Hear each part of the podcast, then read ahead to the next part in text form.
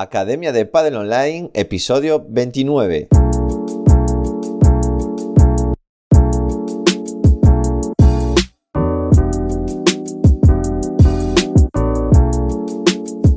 Hola a todos y todas, soy Jaime Barral y os doy la bienvenida una semana más a la Academia de Padel Online, el programa de podcast para entrenadores y gestores de pádel. Hoy episodio semanal número 29 de 2021, programa en el que tendremos un monográfico sobre flexibilidad. Es la capacidad física que nos falta, ya dimos la fuerza, la velocidad y la resistencia y hoy vamos a acabar esas cuatro capacidades con la flexibilidad. Pero antes de nada, contaros lo que hacemos en la Academia de Padel Online. Tenemos por un lado formación con cursos como el de monitor, gestor de Padel, marketing, análisis del vídeo en remate en potencia, curso de Kinovea, que es un software gratuito de análisis en vídeo. Y por otro lado tenemos las sesiones 365, que es toda esa formación pasada a sesiones donde podréis ir viendo día a día todas las clases. Además, como complemento, tenemos la pizarra digital, planificaciones, juegos, ebook gratuitos y todos los recursos que necesitáis para vivir del pádel. Esta semana eh, seguimos subiendo juegos, estaremos subiendo juegos hasta final de año y a final de año empezaremos con el curso de entrenador. Lo estoy preparando ahora, espero que os, guste. Y lo que sí hemos subido son las sesiones de esta semana, semana 40, donde estamos con el pre-paddle, seguimos jugando al rolling paddle, ese paddle rodado para los más peques. Hoy, esta semana, vamos a hacer lanzamientos de derecha. En pala blanca, intercambio del móvil en pareja con bote y sin red. En pala amarilla, vamos a trabajar el golpe derecha plano y revés recibiendo pelotas alternas a la derecha y al revés. Igual en naranja, pero cortando. Sabemos que los naranjas se están cortando durante todo este trimestre. Y en pala verde trabajarán, repasarán el remate plano, la bandeja y cortado lateral. Y las dos últimas palas, las de más nivel, pala azul y pala marrón, van a construir en la red eh, a doble pared que abre y que cierra, es decir, van a buscar una pelota que haga doble pared y los marrones se lo vamos a dificultar más porque van a recibir en chiquita y globos a media. Y nada, os dejo con el monográfico de esta semana.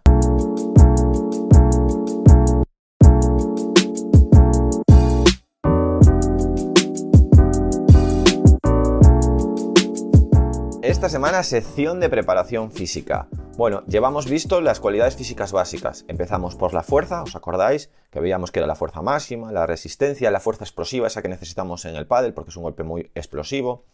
La resistencia, ¿vale? Veíamos que había eh, resistencia aeróbica y anaeróbica, que el pádel tendía más a la anaeróbica.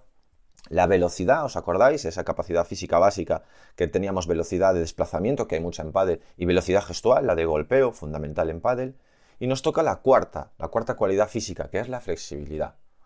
Vamos a hablar hoy todo el rato de flexibilidad y lo que quiero que os quede claro desde el principio es que al ser tan importante la flexibilidad, tanto en la recuperación de lesiones, en las lesiones, en el entrenamiento, y lo toca la medicina, lo toca la fisioterapia, lo toca en los preparadores físicos, vais a ver que hay muchos estudios que hay eh, que no se está de acuerdo en todo, que no se sabe todo 100%. A mí me recuerda mucho a la nutrición, ¿vale? Siempre sale eh, teorías nuevas, entre, eh, métodos nuevos y al final no tienes muy claro si, si, hay, uno, si hay uno correcto. Que os quede claro, es un, campo que crece, hay que ir poniéndose actualizándose, que ser profesionales actualizados y tener clara, muy clarito las bases, ¿vale? Yo os voy a hablar hoy de las bases, porque luego cuando vais subiendo, pues os podéis ir más por una teoría o por una escuela o por, de, cómo entrenarlo eh, por una o por otra.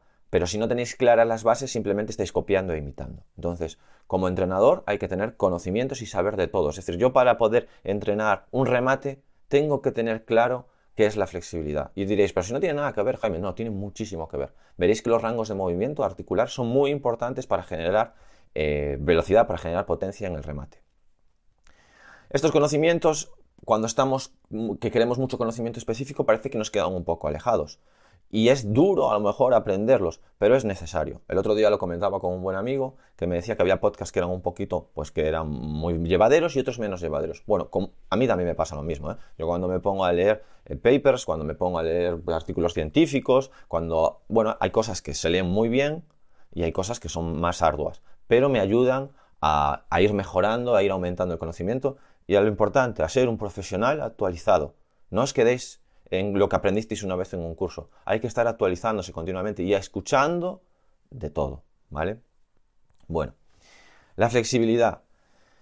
La escucharéis de muchísimas maneras. Eh, algunos hablan de movilidad articular, otros de amplitud de movimiento, si elasticidad, si estiramientos, si complianza, si stretching. Bueno, eh, flexibilidad es el término que se utilizó como cualidad física básica. ¿Vale? A lo mejor no es el más adecuado, pero es el común. Es decir, cuando queréis hablar de esa, de esa cualidad, hablaréis de flexibilidad. Eh, ¿De dónde viene flexibilidad? Bueno, pues viene del latín. Flectere es curvar, bilis es capacidad, la capacidad de curvar algo, ¿vale? Entonces, cuando tenemos la capacidad de curvar algo, de, eh, pues eso le llamamos flexibilidad. ¿Qué sería lo contrario? La rigidez. Imaginaros, ¿qué sería algo rígido? Una, una vara de acero. Cuando alguien es muy rígido, le decimos que está como un tronco, ¿vale? Un tronco, la madera, es un material rígido, es poco flexible. ¿Qué es muy flexible? Bueno, cuando alguien decimos, es que es, es de goma, ¿vale? O es eh, de plastilina, ¿vale? es muy flexible. Para nosotros nos interesa un término más, que es la elasticidad. Que algunos le llaman, creen que flexibilidad y elasticidad o se utiliza de la misma manera. No es lo mismo, ¿vale? Elástico es que es flexible pero que luego vuelve a su posición inicial. Vamos a tener en el cuerpo eh, digamos, algunos, algunos materiales más rígidos y otros más elásticos. ¿Qué elástico? Bueno, pues elásticos son los ligamentos. Los ligamentos tienen mucha elastina, tienen poco colágeno y son muy elásticos, ¿vale? Son como una goma. Pero, por ejemplo, tenemos los tendones, que es al revés. Eh, tienen muy poca elastina y mucho colágeno y son rígidos, porque el tendón une el músculo con el hueso y es rígido. Entonces, va a haber un movimiento que sea elástico, ¿vale? Cuando nosotros empezamos a, elongar algo, va a ser elástico porque luego va a volver a su sitio. Va a haber un momento en el cual se deforme, es decir, ya no vuelve a su sitio.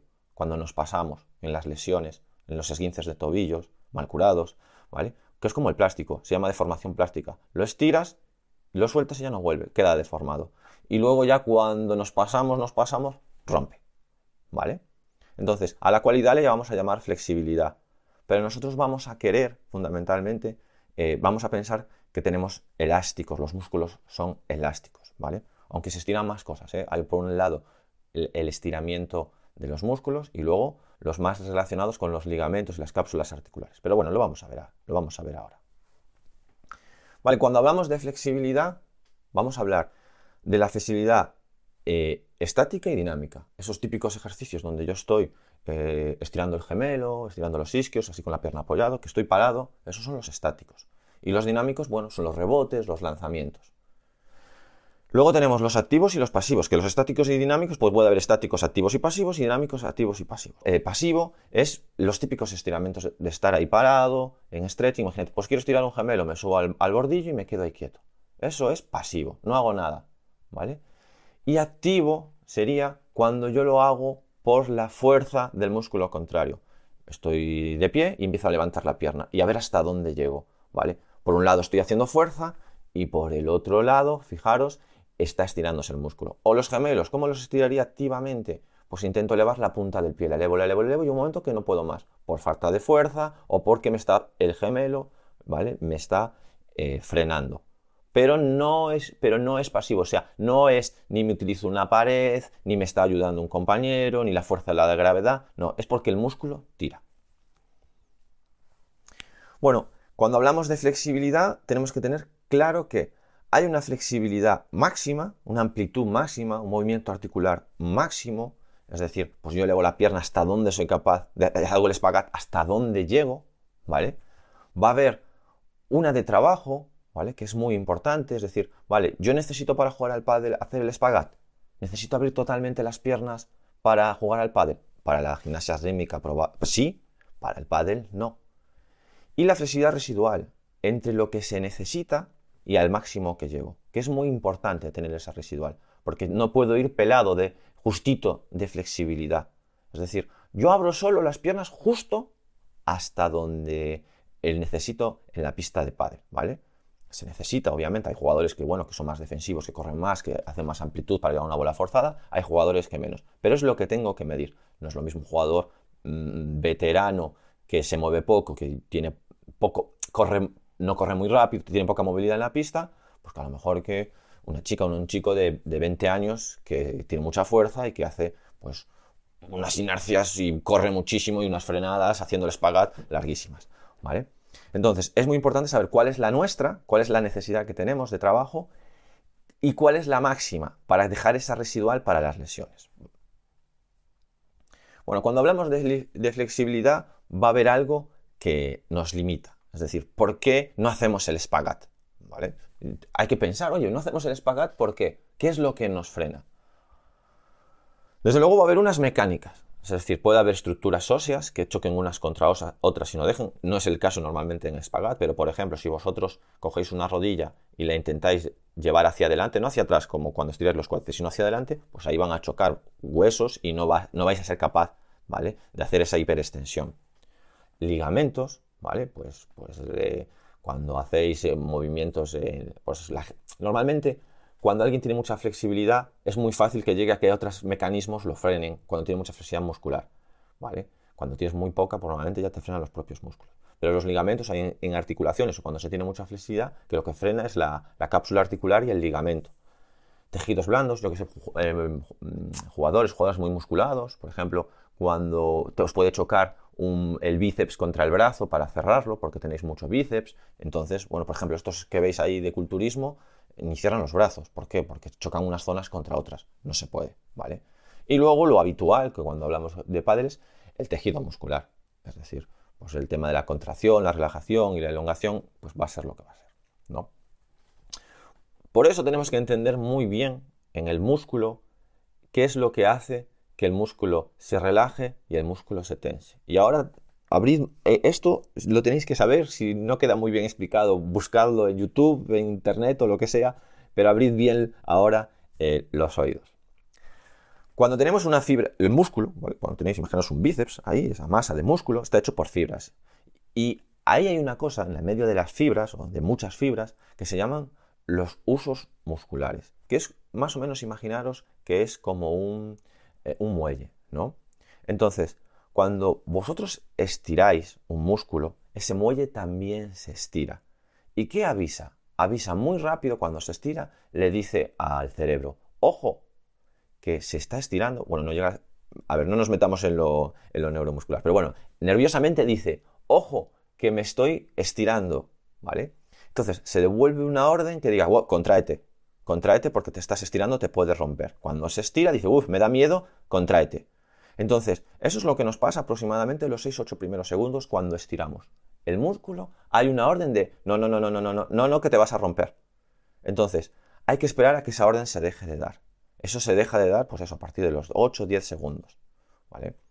Después, hay otro más, otro, otro, porque hay que tener en cuenta estas cosas a la hora de estirar. Luego, al acabar el músculo, ahí hay unos tendones, ¿vale? Los tendones, que ahí se llama el órgano tendinoso de Golgi, cuando un tendón se estira, es decir, ¿cuándo se estira un tendón? Fundamentalmente, cuando se contrae el músculo. Vosotros hacéis bola ahí con el bíceps, ¿vale? Entonces, en el centro el músculo se hace más pequeñito y por los lados, ya os había dicho que los tendones, que son muy rígidos, eh, se estiran, porque el músculo se encoge, ellos están, van del músculo al hueso, y entonces ellos, el músculo se encoge y ellos se estiran, ¿vale? Porque están ahí atados. Y ahí, al estirarse, ¡pum! Mandan una, mandan una orden. Oye, que nos estamos estirando mucho, relajaros, que se relaje el músculo. Entonces, al final, si vosotros estáis haciendo ahí eh, algo, una, una contracción isométrica, eso lo que va a decir, ese reflejo se llama reflejo miotático inverso, lo que va a decir es que se relaje el músculo, responde con una relajación. Y luego el tercero, ¿vale? Estas tres hay que tenerlos claro, ¿vale? Y el tercero es, cuando yo contraigo, por ejemplo, los cuádriceps, los isquios, la parte de atrás se relaja. Cuando contraigo la parte de atrás del muslo, la parte de adelante se relaja. ¿Por qué? porque eso es lo que nos va a o se relaja parcialmente, ¿eh? porque eso lo que nos va a ayudar es a no rompernos. Cuando yo voy corriendo, se contrae un músculo, el, el otro se manda una orden automáticamente para que se relaje. Entonces tenemos, yo estiro el músculo, eh, los usos musculares mandan que se contraigan. Yo contraigo el músculo, los tendones manden que se relajen.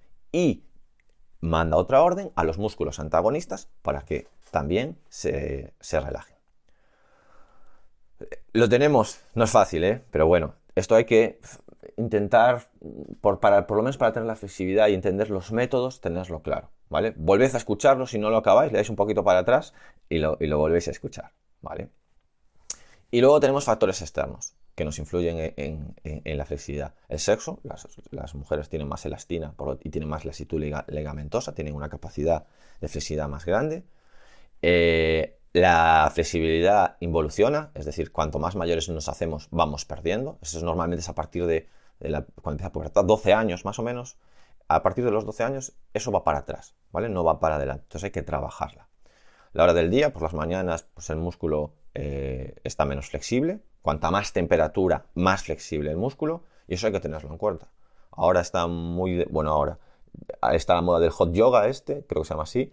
Y este pone una sala sauna y estiras con muchísimo calor. Bueno, y tienes muchísima más flexibilidad. Venga, nos lanzamos a por los métodos de entrenamiento. Vamos allá. ¿Cómo entreno la flexibilidad?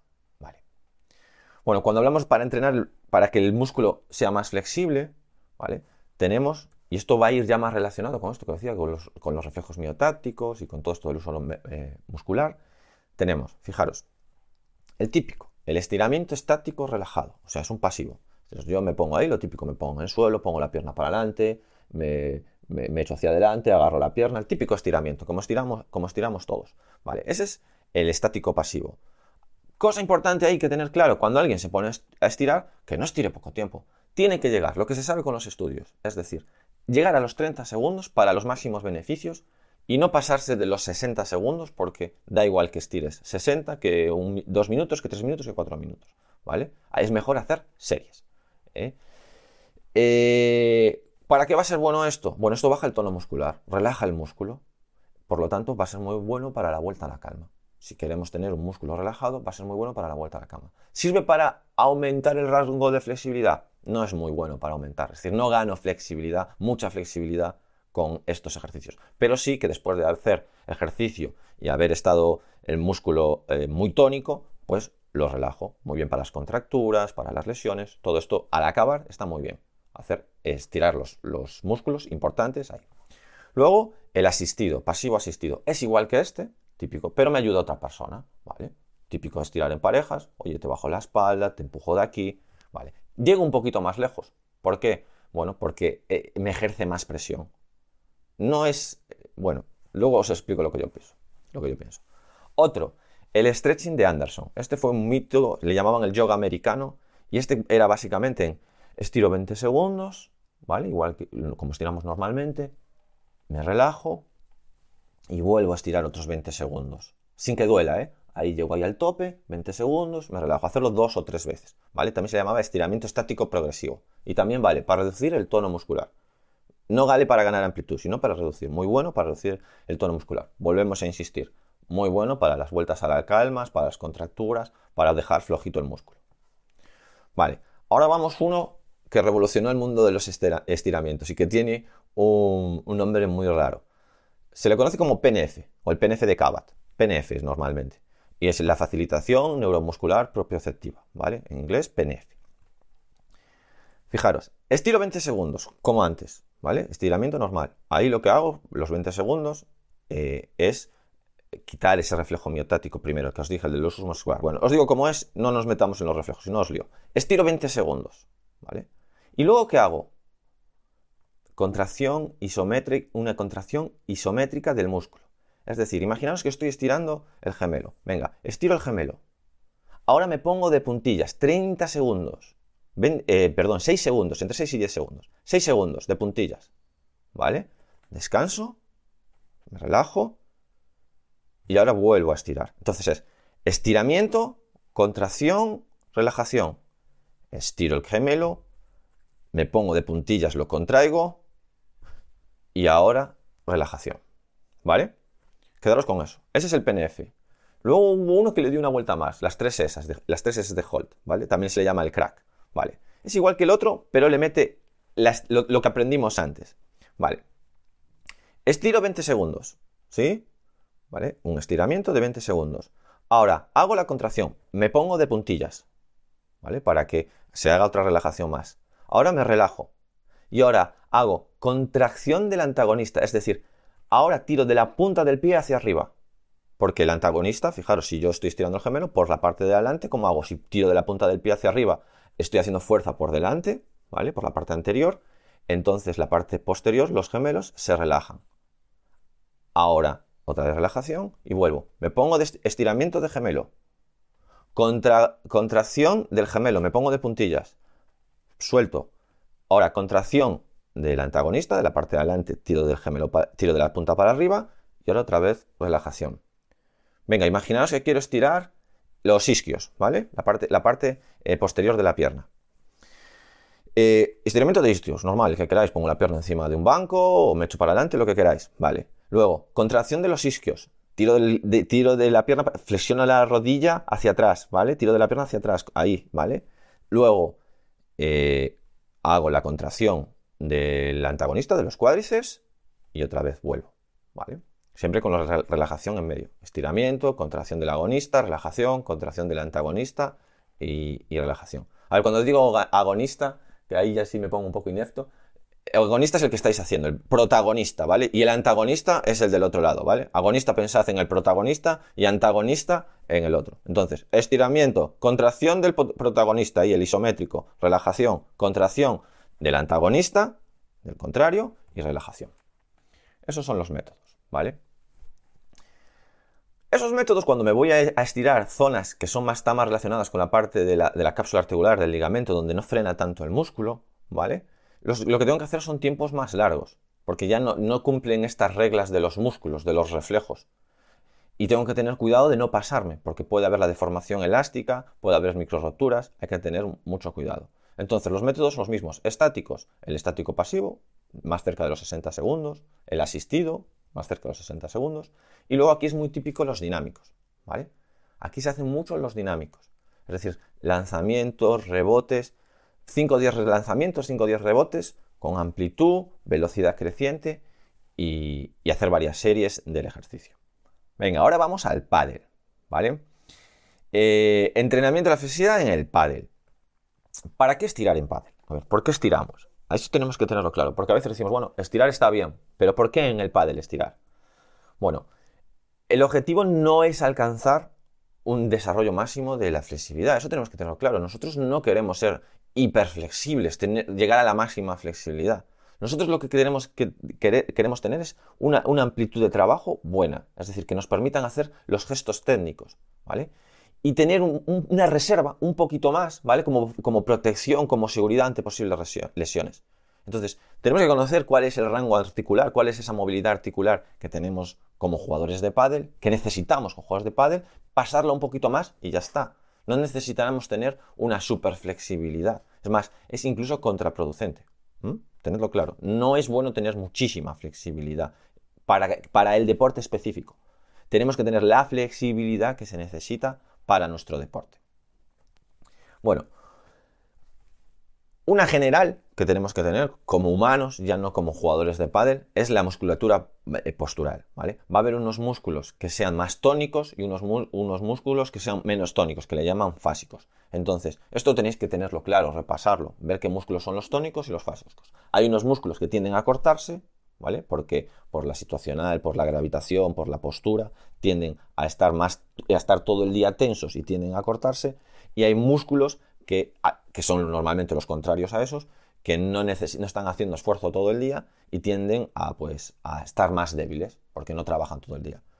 Como regla general, que aquí hay mucha discusión, a los tónicos, a los que están todo el día contraídos, esos hay que estirarlos, y a los fásicos, ¿vale? A los que están todo el día sin pegar bola, pues esos hay que fortalecerlos. Os los leo por encima, pero bueno, esto ya es trabajo de cada uno, ¿vale? Los que tienden a cortarse, el tríceps el psoas, el recto femoral, los isquios, los aductores del músculo, el cuadrado lumbar, los extensores profundos de la espalda, trapecio, pectoral mayor, bíceps, esos hay que estirarlos, ¿vale? ¿Cuáles tienden a debilitarse? El glúteo mayor, los glúteos medianos, los glúteos en general, el oblicuo, ¿vale? Del abdomen, los fijadores inferiores de la escápula, recto anterior del abdomen, romboides, el tríceps. Estos hay que tender, hay que estirarlos, ¿vale? Hay que estirar el antagonista, ¿vale? Y estos hay que fortalecerlos. Es decir, en general, estos los tenemos que entrenar, ¿vale? Porque tienden a debilitarse. Y su antagonista, ¿vale? El otro, hay que entender a estirarlo. Respecto al pádel, es que el pádel es muy completo. Fijaros que al final tenemos eh, las piernas, tenemos esto todo que dijimos, las piernas, tenemos que tener una buena amplitud de apertura de piernas en todos los planos, porque al final sí que lo necesitamos para los desplazamientos laterales, para los desplazamientos frontales, es decir, tenemos que tener una gran apertura de piernas. El tronco, yo os recomiendo mucho que hagáis el curso en la Academia de Padel Online del remate y veréis, como se, analiza muy bien biomecánicamente, veréis todas las necesidades que hay en el remate, todo lo que se hace. Fijaros que cuando hacemos un, golpe, en casi todos los golpes, pero en el remate, como es el que le intentamos dar fuerte, se nota mucho. En el tronco hay mucho giro, ¿vale? Por lo tanto, ahí estamos girando y desgirándonos. Nos estamos echando como un saque de banda hacia atrás y hacia adelante. Y nos estamos haciendo mucha inclinación lateral. Cuando preparamos, estamos muy inclinados hacia un lado y luego nos inclinamos hacia el otro. Y esa flexibilidad la tenemos que tener hasta donde lleguemos y un poquito más, ¿vale? Para que no haya problemas y no haya problemas pues, de espalda, de abdominales, de toda esa zona. Por lo tanto, hay que tener flexibilidad en el giro, hay que tener flexibilidad en la hiperextensión y la flexión, ¿vale? De atrás hacia adelante, y hay que tener eh, flexibilidad en, las inclinaciones laterales, ¿vale? Luego el brazo. Hombre, es que el brazo, somos un... A ver, el brazo dominante tiene unas cargas altísimas, ¿vale? Por, no nos metamos en que hay que compensar, ya lo veremos en alguno de, de prevención, ¿vale? Compensar uno con el otro. Pero el brazo, a niveles de flexibilidad, tenemos la muñeca. La muñeca trabaja mucho en la flexión y en la extensión, por lo tanto tiene que tener un buen rango articular. Luego tenemos el codo, lo mismo, trabaja mucho en la flexión y en la extensión y en las rotaciones. Luego tenemos el hombro. El hombro, ¿vale? En la muñeca que nos dije, la flexión y extensión es fundamental, porque ahí es de donde vienen todas las epicondilitis y las epitrocleitis, ¿vale? Entonces hay que tener un buen rango, es decir, tenerlo fortalecido, pero a la vez tener una, bueno, músculos fuertes y flexibles. El hombro, que era lo que nos metíamos ahora, ¿vale? Eh, el hombro sufre muchísimo. Pues pensad que las rotaciones de hombro es donde vienen todos los problemas de manguitos rotadores. Hay que tenerlos, aparte de fortalecidos, con una buena flexibilidad, ¿vale? Tanto en la rotación interna como en la rotación externa. Y luego todos, todos los movimientos del hombro. Por lo tanto, tenemos que estirar, ganar flexibilidad en todo el brazo, ¿vale? Y también tenemos que quitarle el tono al brazo después de jugar, porque el tono del brazo después de jugar es muy alto obviamente porque estamos jugando con él. Bueno, ¿cómo, estirar ¿no? en pádel? antes os hablé un poco de los métodos en general, ahora lo repasamos y lo, hablamos más en particular. Vale. Para desarrollar la flexibilidad, porque hay que diferenciar entre bajar el tono y desarrollar la flexibilidad. Es decir, voy a ganar más movimiento articular o eh, he sobreusado mucho esos músculos y ahora los quiero relajar. Vale. Para ganar flexibilidad pues nos vamos a ir directamente al PNF o al stretching de hold, ¿vale? Al PNF, que era ese de esto, e, e, esos métodos de eh, estiro, contraigo, relajo, vuelvo a estirar, o, el antagonista, eso tenéis que verlo y estudiarlo un poquito. Pero esos métodos son muy buenos para ganar flexibilidad. Mm, eso ya es una sesión específica de eso, ¿vale? Investigar sobre PNF y, eh, y investigar sobre el stretching de hold. También podemos trabajarlo con dinámicos. ¿eh? Cada vez, eh, al final os diré lo que yo pienso, ¿vale? También se puede trabajar con dinámicos, con balanceos, con rebotes, ¿vale? Y con tracciones. También se puede trabajar. Y con la técnica asistida, por supuesto. Pero bueno, como clásico, PNF y stretching de hold. Para, para bajar el tono, para las vueltas a la calma y todo esto, que luego lo veremos, bueno, los métodos estáticos, ¿vale? Eh, hay muchos, ¿vale? Puede ser activo, puede ser pasivo, está el stretching de Anderson que vimos antes, que es el, progresivo, pero son estos los típicos estiramientos que hacemos sin... Los otros parecen ya más técnicas de fisioterapia y estos parecen los típicos que hacemos los, los jugadores porque recomendados por los entrenadores, ¿vale? Eso es para quitar tono. Vale, y ahora viene la pregunta del millón. ¿Cuándo estirar? ¿Estiramos? Sí, bien, Jaime, pero ¿cuándo estiramos? Vale.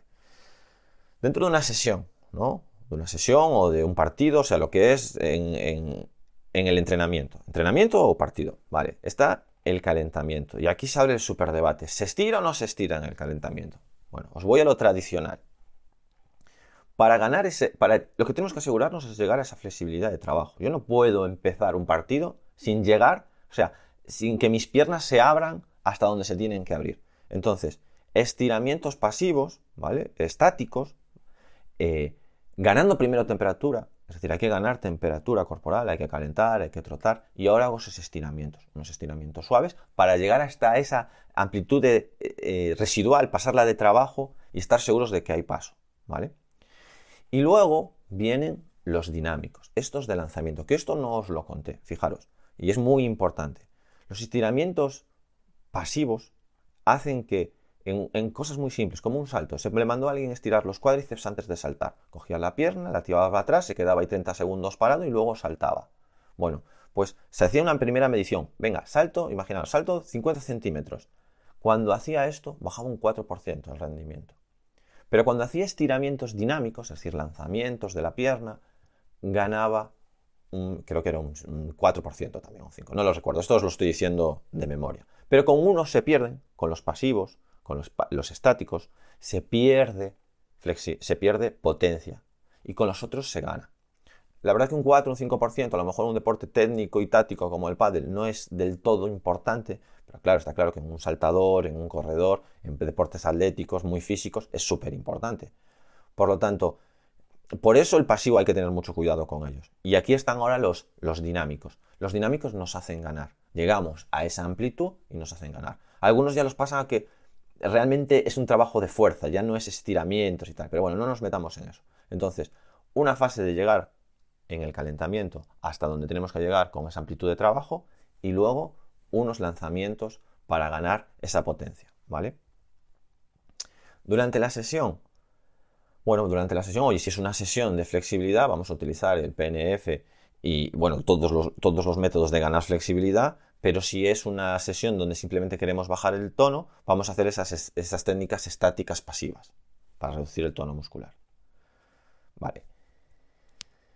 ¿Qué hacemos al acabar la sesión? Final de sesión. Este está clarísimo. Al acabar la sesión no es un buen momento para ponernos a ganar flexibilidad. Simplemente lo que queremos es bajar el tono muscular. Por lo tanto, al acabar la extensión, métodos estáticos, métodos de stretching, estiramiento normal de toda la vida, el pasivo, ¿vale? Estático pasivo, para bajar el tono. No es lo mismo, quiero marcarlo bien, ganar flexibilidad que bajar el tono. Bueno, ¿cuándo estirar? ¿no? En el ciclo de entrenamiento. Bueno, esto lo veremos con la de planificación, que es el próximo que haga de preparación física. El microciclo, que más o menos el microciclo es lo que se entiende como eh, la semana. Bueno, para hacer sesiones de flexibilidad antes de la competición, más al principio de la semana, y para rebajar tono a diario, estirar todos los días. Es decir, la flexibilidad es esa, esa capacidad que todos los días, si no, la, si no la vas utilizando, se va perdiendo, ¿vale? No es como otras. Yo, hago resistencia y me dura un tiempo, pero la flexibilidad, lo que yo gano en unos días, lo pierdo en otros. Entonces, flexibilidad para bajar el tono todos los días, para ganar amplitud de movimiento, lo hago a principio de semana. Todas las semanas, a principio de semana, ¿vale? Nunca justo antes de la competición, porque no, va a haber unas micro roturas que van a tardar un tiempo en soldar y por lo tanto eh, vamos a estar peor en la competición y después justo de la, competición el músculo está tan fatigado que es mucho más fácil romperse. Y ahora, después de contaros todo esto, os digo lo que yo pienso. Esto es la teoría general. A ver, la tendencia actual de la preparación física está yendo a la fuerza es eh, lo más importante, ¿no? Es decir, es la capacidad fundamental. Y de ahí sale la velocidad, de ahí sale la resistencia. La velocidad es muy fácil de entender, por al final es aplicar fuerza en poquito tiempo. La resistencia, aunque tiene una carga más energética, ¿vale? Eh, al final es fuerza durante mucho tiempo. Y la flexibilidad, que tú dirías, bueno, pero si así Jaime ya no tiene nada que ver. Bueno, sí que tiene que ver, ¿vale? Porque cuando yo aplico fuerza en un músculo, si yo, imaginaros, intento levantar la pierna, estoy recto, la pierna estirada y la intento levantar, la subo, la subo, la subo, la subo, hasta ver hasta dónde llego, ¿no? Estoy haciendo fuerza todo con la parte eh, anterior, estoy haciendo fuerza para subirla. Pues estoy mandando órdenes para que la parte posterior se tenga que relajar y que no me frene subir la pierna. Bueno, al final hay unos mecanismos de fuerza en una parte, en la parte protagonista, que tienen que intentar que la parte antagonista se relaje y se estire.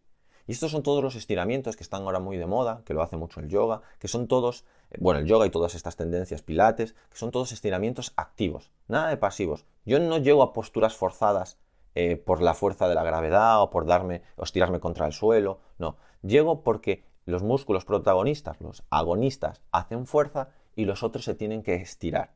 Entonces se produce tanto eh, a nivel nervioso, a nivel de sustancias, se produce algo muy complejo, que es difícil ahora de explicar. Y, es difícil de entender porque es donde está todas eh, las diferencias entre las distintas teorías. Se produce algo que hace que uno se contraiga y el otro se relaje y se estire.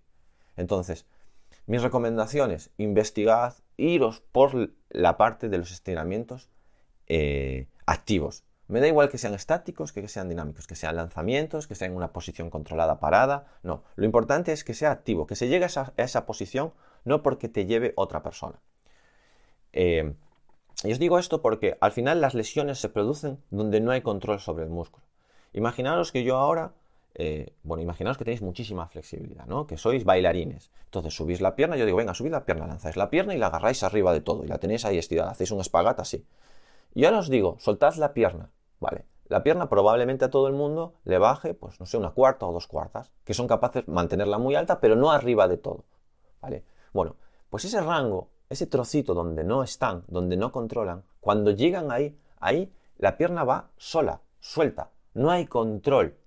Nos pasa a todos, ¿eh? O sea, cada uno lo hará a una altura. No hay control. Y ahí es donde hay desinformación, donde no hay propiocepción.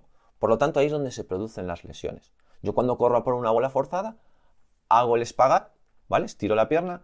Si yo me paso a un rango ahí, porque claro, yo como lo hago en inercia, abro mucho las piernas. Cuando yo me paso en un rango donde no controlo, donde ya no hay información, donde el músculo se queda ciego, ahí es donde, puede, donde vienen las lesiones, porque ya no soy capaz ni de contraerlo, ni para adelante, ni para atrás.